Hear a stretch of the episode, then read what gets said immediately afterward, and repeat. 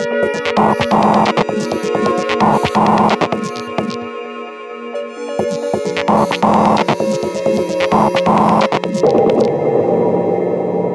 freue mich sehr. Herzlich willkommen beim Period Editorial Podcast zum Themenschwerpunkt Energy. Wie die Therese schon angesprochen hat, das ist unser erster Live-Podcast, den wir in dieser coolen Location in der Kunsthalle am Karlsplatz aufnehmen dürfen. Vielen Dank auch an die Kunsthalle, dass wir hier sein dürfen. Es ist super cool, die Sonne scheint uns in den Rücken. Und wir sprechen heute über einen konstruktiven Blick auf Trends in der Stadtentwicklung, ein bisschen über Bauen und Sanieren, auf den Verkehr in der Stadt was tut sich auch in Bürgerbeteiligungsprojekten zum Thema Stadtentwicklung und versuchen, oder ich habe mir gedacht, wir könnten versuchen, äh, Antworten auf die Frage zu finden, wo man Konsumentinnen, wo man Politikerinnen, wo man Unternehmerinnen abholen kann, damit sie ökologischer, damit sie nachhaltiger auf diese Dinge blicken. Und da freue ich mich, mit euch beiden heute zu sprechen. Daniela Allmeier, du bist Architektin und Raumplanerin und Eva Holzinger, du bist freie Journalistin, die sich unter anderem beim letzten Period Magazin auch dem Thema Stadtplanung gewidmet hat, in einem sehr spannenden Feature. Ich freue mich, dass ihr da seid und würde gerne auch ein bisschen bei dir beginnen. Daniela, du machst viele Projekte, die viel Bürgerbeteiligung mit reinholen. Wie siehst du, haben sich Trends in der Energieversorgung oder auch das Thema Ökologie Energie, Nachhaltigkeit jetzt auch bei deinen Projekten reingeschummelt oder rein fokussiert? Ja, erstmal vielen, vielen Dank für die nette Einladung. Es freut mich sehr, heute da zu sein und über dieses hochbrisante, spannende Thema diskutieren zu dürfen. Um auf deine Frage einzugehen, möchte vielleicht noch einmal etwas davor ansetzen, nämlich warum braucht es überhaupt die Kommunikation und die Beteiligung in all diesen Themen und in der Planung. Und ich finde, das ist in Wahrheit schon einer der großen Trends, der in Wahrheit ja schon vor vielen Jahren angesetzt hat, aber ich glaube jetzt auch noch einmal gerade durch die immer komplexer werdenden Themen notwendig und erforderlich, also unabdingbar auch wird, dass man die Kommunikation mit in die Planung mit reinholt. Letztlich auch deswegen, weil ähm, es hier viel um ja, Veränderungsprozesse geht.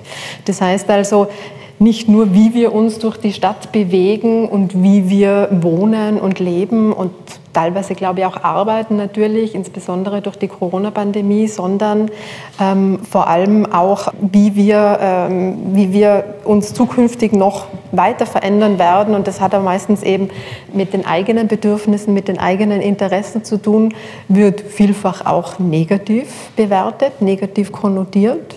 Ähm, man denke an das Thema Verzicht oder Suffizienz oder wie muss ich mein Verhalten auch im, im, in der Frage des Konsums irgendwie verändern. Und das macht es einfach notwendig, dass die Kommunikation, glaube ich, einen ganz einen großen Stellenwert in der Planung einnimmt. Das heißt also, Planung und kommunikative Belange gut miteinander zu vereinen, weil es letztlich auch immer um die Bewusstseinsbildung geht. Und das ist, glaube ich, ein ganz, ganz wichtiger mhm. Aspekt in all dem, um die Leute mitzunehmen. Und wie schafft man es dann wirklich konkret? Ich habe mit der, mit der Therese die Woche mal drüber gesprochen ähm, und sie meinte, eigentlich muss man genau dort ansetzen, wo es den Menschen wehtut. Mhm. Stimmt das? Ja. Ich glaube, das ist eine Frage, die sehr, sehr lange die Fachcommunity ähm, bewegt und ich möchte es mal an einem Beispiel versuchen zu erklären. Ähm, man hat versucht, über Verordnungen, über, wie man sagen, Top-Down-Ansätze, dieses Thema einzuleiten, ähm, bei der Politik anzusetzen. Und irgendwie ist bis jetzt nun eigentlich viel zu wenig passiert. Ich versuche es mal vorsichtig zu formulieren, auch in dieser Runde. Vor einem Jahr circa ist dann die EU hat die EU eine Mission ausgeschrieben und hat gesagt, so ähm, irgendwie, wir müssen vorwärts machen, viel schneller, viel intensiver. Und wir hatten, glaube ich, im Moment einfach immer diese Rechnung ohne dem eigentlichen Wirten versucht zu machen. Und wer in all dem fehlt, ist letztlich die Zivilgesellschaft. Also wir haben lang darüber nachgedacht, was technologisch geht, was, was technisch umzusetzen ist. Ich glaube, das ist ein Thema, das im Moment fast schon langweilt, wenn man mit dieser Floskel daherkommt.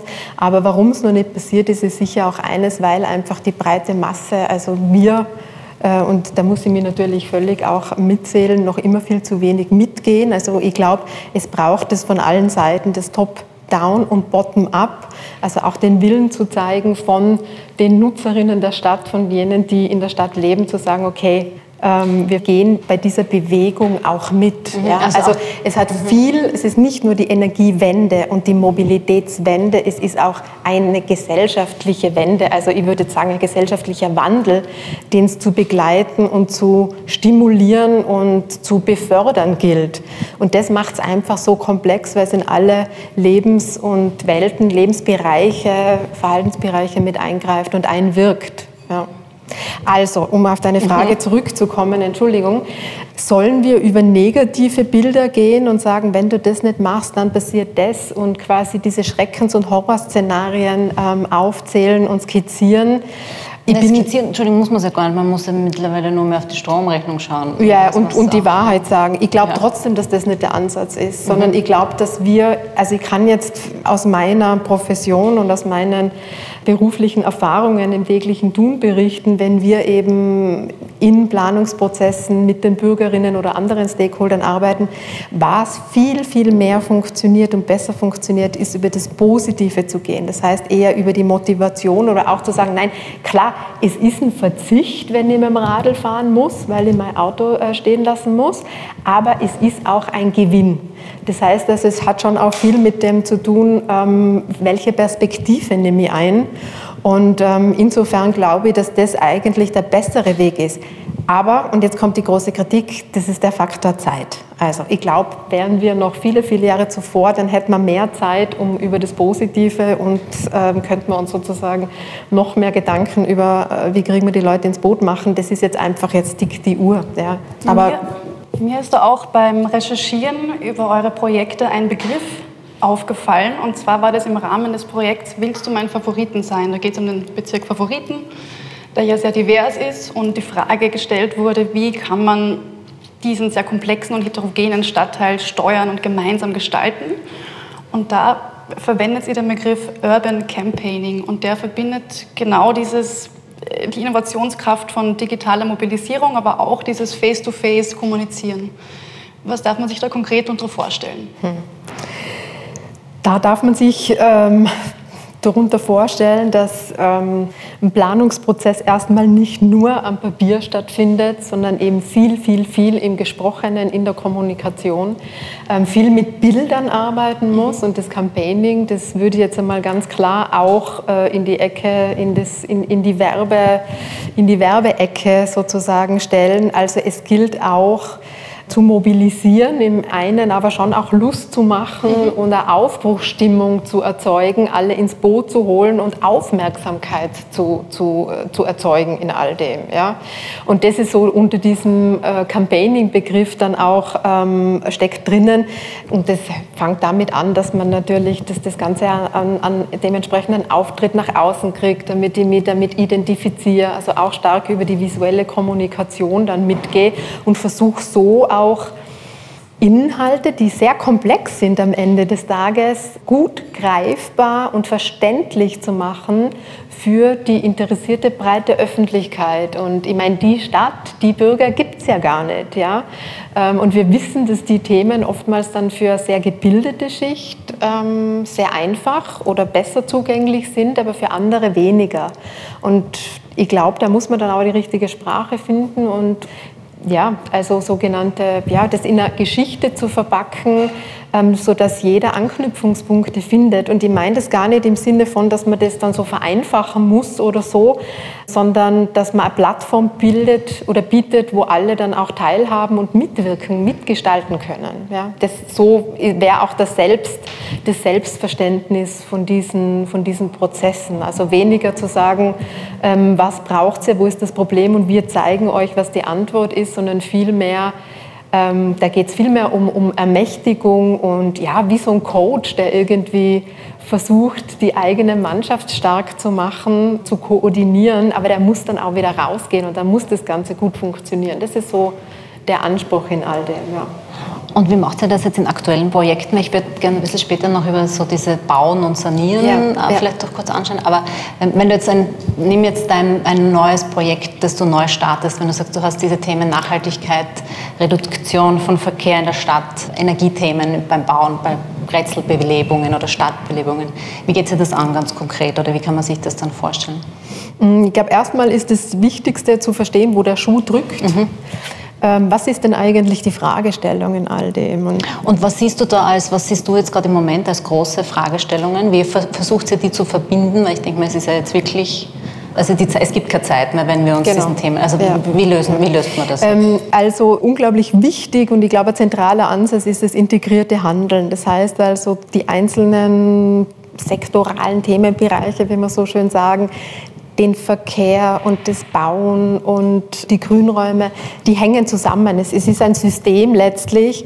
Und ich glaube, für eine gute Zukunft und eine nachhaltige Zukunft muss man an allen Hebeln drehen, sozusagen an allen Stellschrauben. Und es muss dann auch ein stimmiges Gesamtpaket in all dem geben. Das heißt also auch aufzuzeigen, wo liegen die Abhängigkeiten, weil letztlich das Bauen und das, die Frage, wo entwickeln wir Stadt weiter, hängt unmittelbar mit der Frage der Mobilität zusammen. Wollen wir weiter rausfahren und am Stadtrand bauen und damit mehr Verkehr generieren oder bauen wir lieber in den Zentralbereichen, die schon aufgeschlossen sind mit dem Verkehr, wo weniger zusätzliche Fläche versiegelt werden muss, wo die Wege kurz sind, mhm. eben Schlagwort äh, statt der kurzen Wege. Auch das hat alles natürlich mit Fragen der Energie am Ende des Tages zu tun und mit ökologischen und Klimaschutz und Anpassungsthemen. Mhm. Ähm, das war jetzt nur mal ein Versuch, so Schlaglichter irgendwie aufzuskizzieren, damit man auch zeigen kann, wie das alles miteinander zusammenhängt. Und das ist eine Riesenaufgabe, das auch zu vermitteln und die unterschiedlichen Zuständigkeiten. Und die sind ja auch bei den Umsetzern, ich sage es jetzt mal vereinfacht, aufgeteilt auf einzelne ähm, Sektoren wie auch in der Politik. Und das ist einfach die Schwierigkeit. Du müsstest alle Fäden gut zusammenbringen ja, und, und kuratieren. Ja. ja, und es startet wahrscheinlich auch ganz viel beim Administrativen auch schon. Ne? Also es, wenn, wenn die Gesetze da sind, dann muss man die auch so administrativ umsetzbar machen, oder? Das ist genau. auch dieser oder sie passen nicht zusammen oder es gibt Lücken. Mhm. Ähm, ja, richtig. Mhm. Oder keine passenden Strategien dazu. Also immer die Frage der Verbindlichkeit, der, welche Handhabe haben wir in all dem. Ähm, natürlich, ja. Und seht ihr euch als ähm, Organisation Raumposition auch als diese Vermittlerstelle, die irgendwie dann versucht, eben genau diese Fäden zu knüpfen und jetzt sagen wir mal Politik, Bund, Stadt, Zivilbevölkerung, dass ihr so eine Dreh- und Angelstelle seid, die versucht, das alles lesbar zu machen oder greifbar zu machen? Ja, also äh, da würde ich jetzt einfach das unterschreiben, wenn das so eine Geschäftsordnung wäre. ähm, ich würde ja, würde so, so würde ich uns sehen. Also ähm, wie diejenigen, die den Rahmen bilden, um gewisse Akteure, die bewegen können und die auch entscheiden können und wollen, an den Tisch zu bringen, um im besten Fall gemeinsam eine Linie zu finden, das auszuverhandeln. Das ist viel, hat mit Interessensabgleich zu tun, um dann einen, ja, ein, ein tragfähiges Ergebnis oder einen Konsens herzustellen, mit dem man weiterarbeiten kann. Ja. Das heißt aber eben, wenn man so einen Rahmen herstellt, dann geht es auch immer ganz viel darum, wie schaffe ich, dass dieser Rahmen oder dieses Konstrukt dann auch ähm, weiter bestehen bleibt. Ja? Wenn eben der vorgenannte Coach oder Trainer dann rausgeht, dann müssen die Spieler ja trotzdem wissen, äh, zu wem sie den Ball weiter schießen und wo das Tor ist. Ja? Also das ist dann ganz wichtig, weil sonst ist es, bricht es wie ein Kartenhaus wieder zusammen und dann auch natürlich von dieser Aufbruchstimmung und von, von, dem, von dem Drive dann auch eine Zeit lang zu zehren, würde ich mal sagen. Ja. Ich würde gerne einhaken. Therese hat mir die Woche auch ein Briefing gegeben, weil sie sich gerade für einen der nächsten Artikel mit dem Thema erneuerbare Energien und Energieszenarien auseinandersetzt. Und wir haben darüber gesprochen, eben über diese Gesetze, die jetzt auch im Raum stehen. Also ich habe mir aufgeschrieben, es gibt dieses EEG, Erneuerbare Energiegesetz. Es gibt auch dieses Wärmegesetz, es gibt das große Klimaschutzgesetz, es gibt diese Rahmen, die jetzt geschaffen werden. Es gibt Geld, das da ist, es gibt Geld abzuholen. Ich glaube, es gibt viele, die nicht wissen, dass es das gibt und es gibt auch viele, die gar nicht wissen, wie sie zu diesem Geld kommen oder wie sie es abholen. Was ist deine Einschätzung? Was würdest du fordern, damit genau bei den Themen Sanieren, Wohnen, die genau, also diese Gesetze, um die kurz zu erklären, dieses Erneuerbare Energiegesetz gibt den Rahmen für die Förderung. Es gibt diesen Fördertopf, wo man sich bewerben kann für Solar und so weiter, Förderungen, die man abholen kann. Es gibt dieses Wärmegesetz, wo man schaut, okay, wie lange darf man in Neubauten noch Gasthermen einbauen. Ich glaube, es ist viel, viel hat, oft hat man das Gefühl als Konsumentin, was kann man dann tun oder was, was soll man tun? Was ist so dein, ähm, ja, was würdest du, was wäre so dein Wunsch auch, wie, wie diese administrative, wenn du sie auch siehst in deiner partizipativen, wer soll da mehr gehört werden oder wie soll das auch wirklich konkret gelöst werden bei diesen Fragen? Also das ist, glaube ich, mal vorrangig eine Informationsfrage oder auch eine Frage der Kampanisierung und der Vermittlung. Ähm, wie kriege ich die Leute, wie, also wie motiviere die Leute dazu, sich das abzuholen?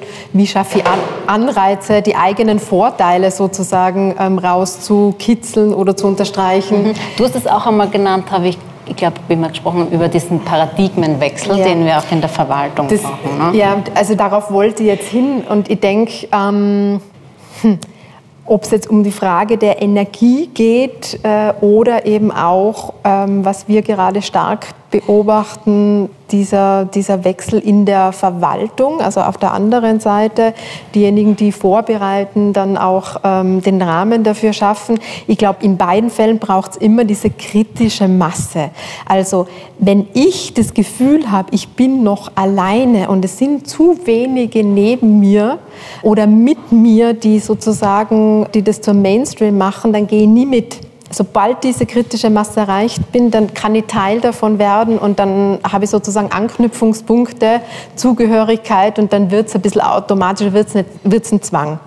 Und das Spannende ist, was wir jetzt eben auch mit diesem Thema, und nicht nur wir, sondern es vollzieht sich jetzt auch eben in der Verwaltung ähm, so ein Paradigmenwechsel, was du gerade angesprochen hast. Also ich, ich merke in der Zusammenarbeit, da tun sich schon unglaublich dynamische, junge, junge, eine junge Bewegung oder so, so ein Pool an jungen Verwaltungsmitarbeitern, die, das hätte es ja früher gar nicht gegeben. Ja? Das, früher war ja immer nur die Frage, wofür bin ich nicht zuständig? Und jetzt ist es auf einmal, ey, wir müssen vorwärts machen, wir wollen gestalten und nicht nur verwalten. Und dieses wir wollen, wir müssen gestalten, halte ich für das Thema, wie kriegen wir die Klimaneutralität in unsere Städte, also wirklich hands-on am Boden, das finde ich eigentlich eine ganz wichtige und eine zentrale Frage. Also sprich, es braucht die Politik, es braucht Vorgaben, es braucht aber auch eine starke und agile Governance-Struktur, Verwaltung und es braucht natürlich die Zivilgesellschaft,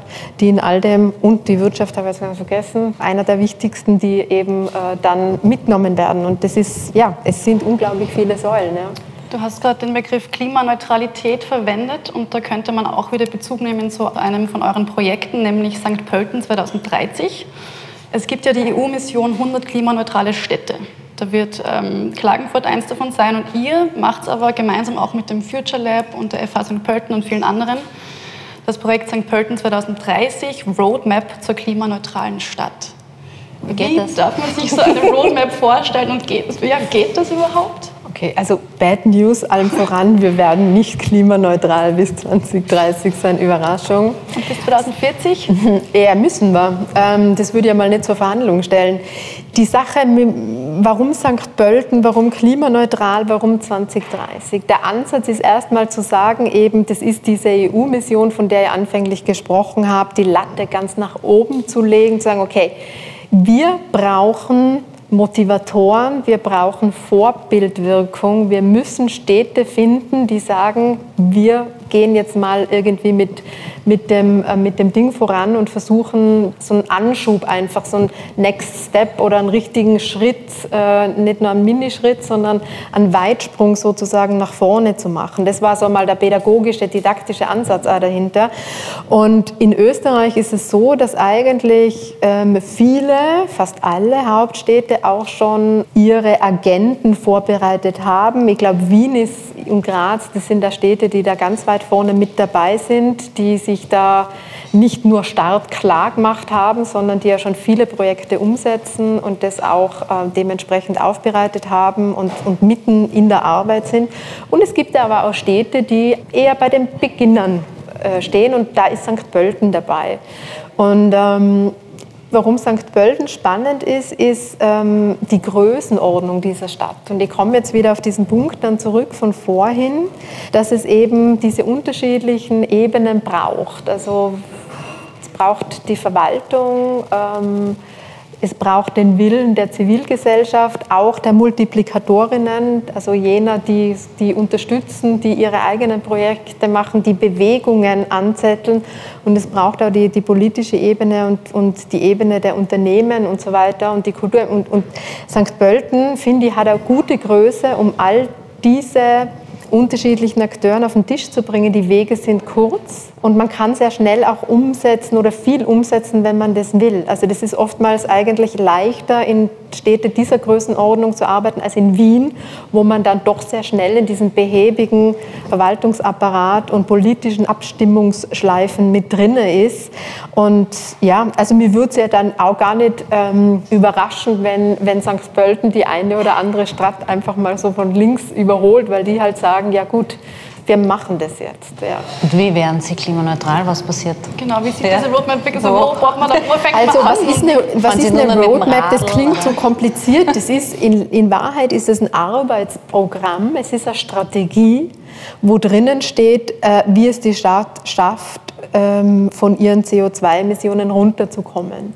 Und das ist ja jetzt in St. Pölten nichts anderes wie in jeder anderen Stadt. Das ist mal der Verkehr großes Thema, es ist Energie ein Riesenthema, es ist das Bauen ein Riesenthema. Das heißt, erstmal aufzuzeigen, das sind die Hebel, wo die Stadt drehen kann, auch aufzuzeigen, wo sie nicht drehen kann, weil also ein Beispiel aus dem äh, täglichen Leben, Berufsleben sozusagen, ist eine, hast eine Landesstraße, die geht durch die Stadt. Naja, da hat die Stadt eigentlich gar keinen Zugriff oder Handhabe drauf. Wie geht man jetzt mit diesem Verkehr um? Das heißt, es ist wieder eine Landeszuständigkeit oder die Autobahn, die bei St. Pölten vorbei ist, wäre eine Zuständigkeit des Bundes. Da kommen dann schön alle Gebietskörperschaften irgendwie zusammen. Aber eben aufzuzeigen, wo sind die großen Stellschrauben? Was liegt in Zuständigkeit der Stadt? Also die Stadt könnte ja jetzt sagen, sie stellt erstmal alle ihre kommunalen Gebäude, Verwaltungsgebäude oder eben jene, die in Eigentum der Stadt sind, auf erneuerbar um. Wie schaut es mit den Mobilitätsträgern aus, die die Stadt bedient oder die eben in Zuständigkeit der Stadt liegen. Und das, da sind die großen Prioritäten anzusetzen. Das heißt, äh, dann auch aufzuzeigen, wo müsste man oder womit könnte man sich ein bisschen mehr Zeit lassen. Ähm, das ist so, das sind die, die, die Fakten, das ist das Inhaltliche. Und dann gibt es aber natürlich auch noch das, ich sage mal, das ganze kommunikative, prozessuale, ähm, psychologische wie schaffe ich es, das aber auch in die Umsetzung zu bringen. Ja? Und das fängt leider auch damit an, dass wir äh, neue Verwaltungsstrukturen brauchen, dass wir anders zusammenarbeiten in der Politik, in der Verwaltung, also viel mehr projekt- und ergebnisorientiert, als so wie es jahrhundertelang, jahrhundertelang, aber seitdem es die Verwaltung gibt, konzipiert ist, immer in diesem Silo-Denken. Die Verkehrs- Abteilung ist für den Verkehr zuständig und die Grünraumabteilung für den Grünraum und die Stadtplanung oder die, die, das, das Bauamt für das Bauen. Und das macht es schwierig, weil da bin ich, wenn ich groß drüber schreibe, Ziel klimaneutral oder klimafit, dann bin ich relativ schnell am Ende meiner Möglichkeiten, weil ich muss diese unterschiedlichen Zuständigkeiten und Ressourcen miteinander verbinden. Das heißt interdisziplinär, transdisziplinär, mehr vernetzt arbeiten. Und das ist eigentlich ein Konstrukt und eine Logik, das die Verwaltung nicht kennt, weil die Verwaltung aus der Historie heraus klar in Linienorganisationen organisiert wurde und konzipiert wurde, um eben ja, sicher, statisch zu sein und sehr resilient damit auch zu sein. Das heißt also, auch hier braucht es den Paradigmenwechsel. Ich würde nur ein, bevor, ich glaube, wir haben nicht mehr allzu lange Zeit. Ja. Aber ich würde gerne noch eine Ebene runterbrechen, vielleicht ein bisschen auf diese, diese Stadtentwicklung, Verkehr in der Stadt.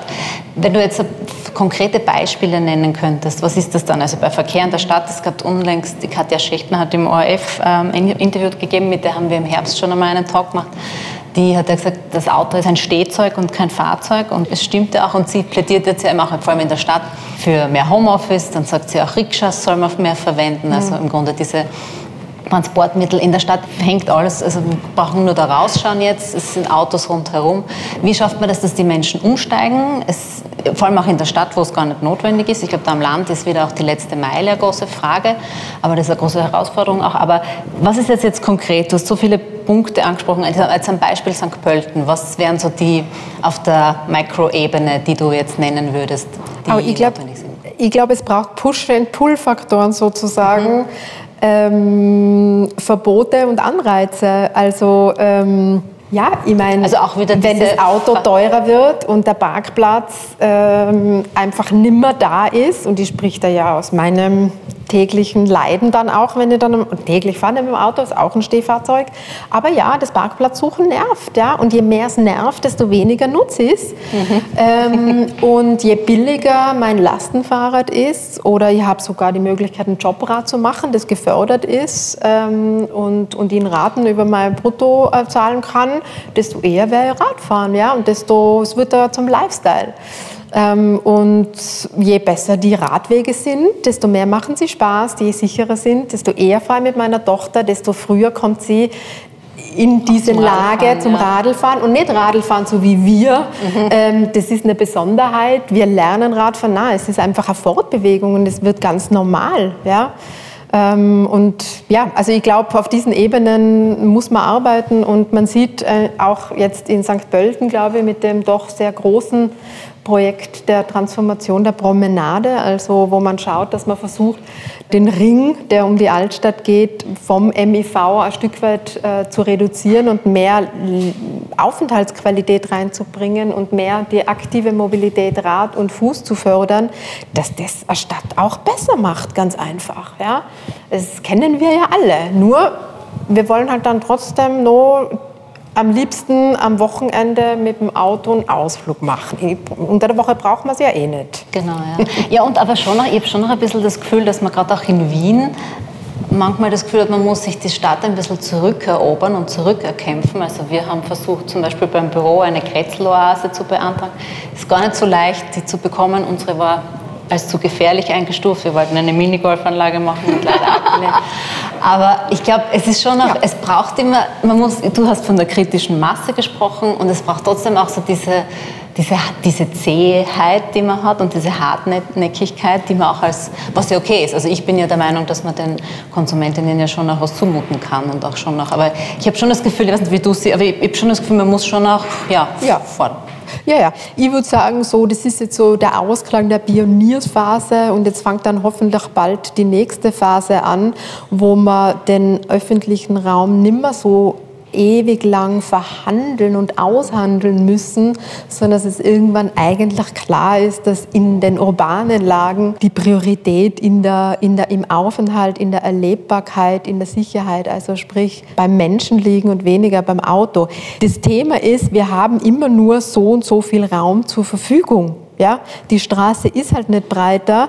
Also das Haus werde ich nicht wegsprengen, nur damit die alle Verkehrsteilnehmer schön nebeneinander ähm, auffädeln kann und fahren lassen kann. Wir können also nur über den Straßenraum verfügen und da gibt es halt einfach wahnsinnig viel Druck drauf, weil der Radlfahrer will fahren, dann will die Familie mit dem Kinderwagen, der Roller, das das, das, das, Auto will fahren, der Bus und naja, und dann soll man auch noch parken. So, und wo fangst du jetzt an und wer muss verzichten und wer kriegt mehr und wen kann ich zusammenführen?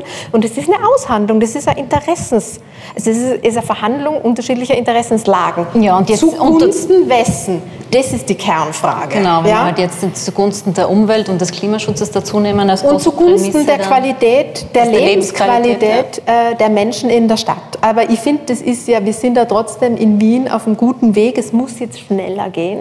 Ich glaube, die dicken Bretter werden gerade gebohrt. Und wenn die durch sind, dann glaube ich, kommt es zu einer Hoffnung, also meine äh, optimistische Haltung eher zu, ein, zu, einer Ausrollung mhm. dann. Mhm. Ja? Also ich glaube, wenn man einmal diese soziale Dimension an der Straße begreift, dann, dann glaube ich hoffentlich, dass es in jedem Bezirk, dann rutscht es durch. Mhm. Schwieriger wird es dann in den ländlicher geprägten ja. Regionen. Ja, da haben wir große, große Fragen, die, die wir auf dies, also die, die sind noch schwieriger.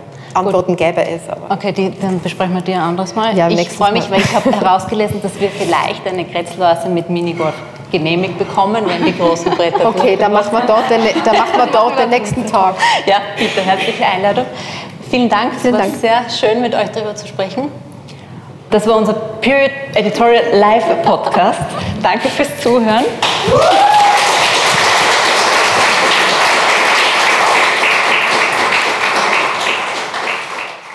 Hier folgt eine bezahlte Einschaltung unseres Partners Buwok. Wir haben mit Andreas Holler, Geschäftsführer der Buwok, über Trends in neuen Bauprojekten in Bezug auf nachhaltige Energieversorgung gesprochen.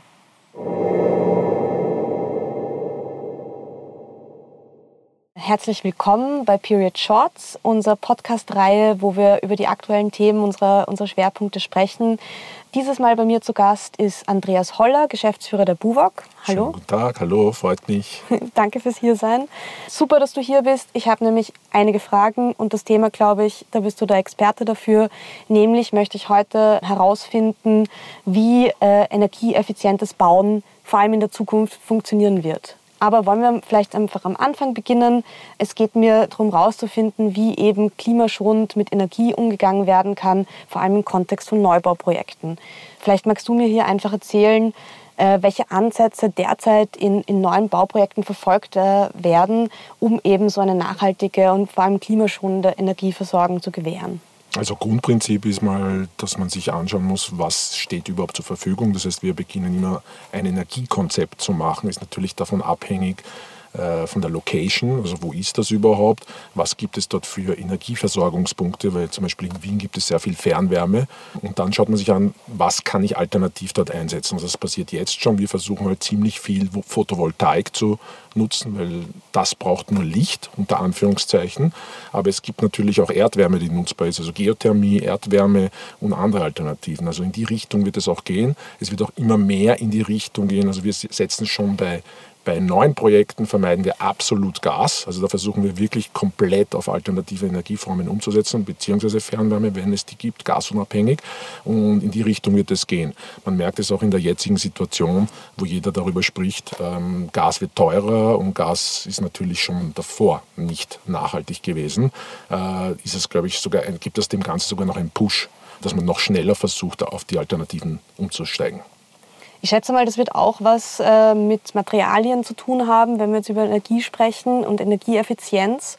Gibt es da Dinge, die bei, bei äh, neuen Projekten speziell ähm, berücksichtigt werden? Tatsächlich, also der Einsatz also einerseits natürlich der Einsatz, welche Baustoffe setzt man ein. Also da gibt es natürlich verschiedenes. Also Hauptaugenmerk ist natürlich, dass man Baustoffe einsetzt, die wiederverwertbar sind. Das ist so dieses Stichwort Kreislaufwirtschaft. Also es gibt sogar schon Konzepte, wo man komplette Häuser baut aus wiederverwertbaren Materialien, die schon irgendwo eingesetzt worden sind. Also wir haben zum Beispiel äh, bei Projekten, wir reißen die ja nicht ab, wenn es zum Beispiel ein Projekt ist, wo es ein Bestandsobjekt ist, sondern wir tun die rückbauen. Das heißt, da wird wirklich jedes einzelne Teil äh, wiederverwertet. Also wird rückgebaut, nicht abgerissen und dann versucht man die wieder einzusetzen. Das heißt, eine Richtung ist also praktisch wiederverwertbares Baumaterial plus Baumaterial, wo man wirklich nachverfolgen kann, woher kommt es und wo man auch bemessen kann, das ist jetzt das Schwierigste zurzeit, wo man den CO2-Ausstoß bemessen kann.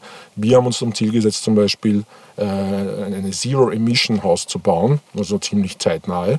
Und da gehört natürlich dazu, dass ich muss wissen, wo jede, ich sage mal, Schraube als Beispiel herkommt, was hat die an Energie gekostet und was kann ich dazu tun, damit das praktisch wieder auf Null gesetzt wird, diese Emission.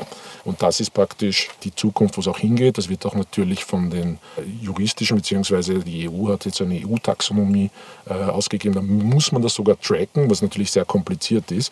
Aber jeder arbeitet derzeit dran. Wir arbeiten schon ziemlich lange dran. Das heißt, wir haben einen kleinen Vorteil, dass wir schon eine Vorarbeit geleistet haben.